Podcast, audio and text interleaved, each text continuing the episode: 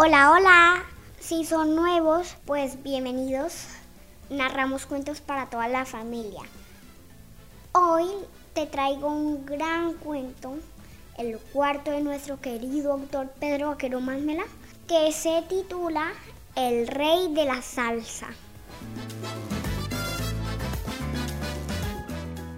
Sí, me eligieron Rey de la Salsa. A mí, que no sé tocar el piano, me eligieron Rey de la Salsa.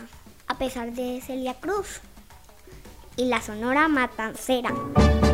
Traigo hierba santa para la garganta, traigo caicimo para la hinchazón. A pesar de Willy Colón y al gran combo de Puerto Rico. ¡Vaya Cuba!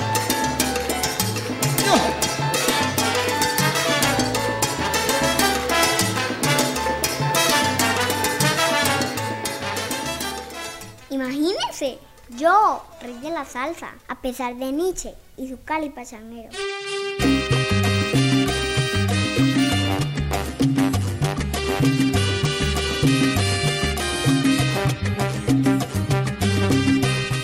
A pesar de Rubén Blades y su Pedro Navaja. Por la esquina del viejo barrio lo vi pasar con el tumbao que tienen los guapos al caminar. Yo, que ni siquiera conozco el pentagrama y no puedo arrancarle una nota a la trompeta, ni hacer sonar las congas, ni gritar ¡Azúcar! como lo hace Celia Cruz, convertido en el rey de la salsa, a pesar de Oscar de León y su bajo.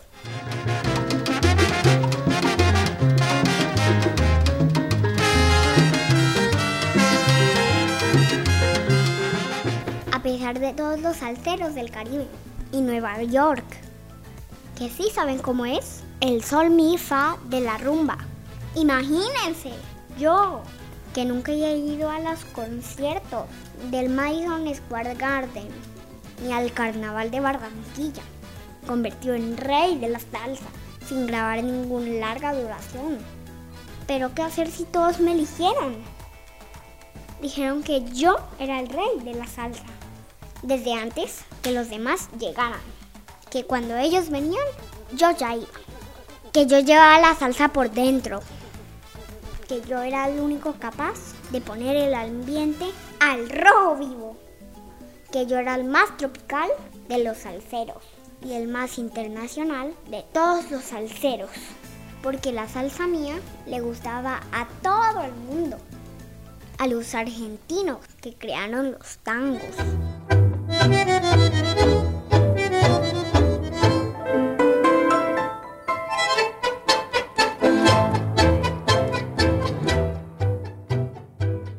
los europeos que compusieron las óperas.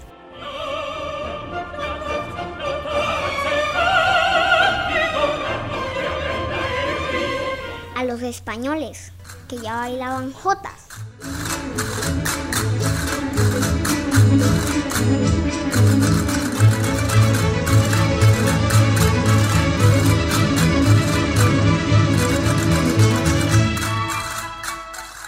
Pero sobre todo a los gringos que se inventaron el rock.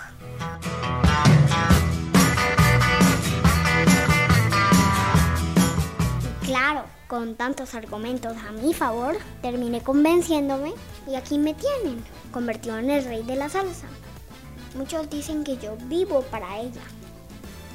¡Qué exageración! Yo, que ni siquiera conozco el pentagrama. Yo, que vivo para la única salsa que compongo.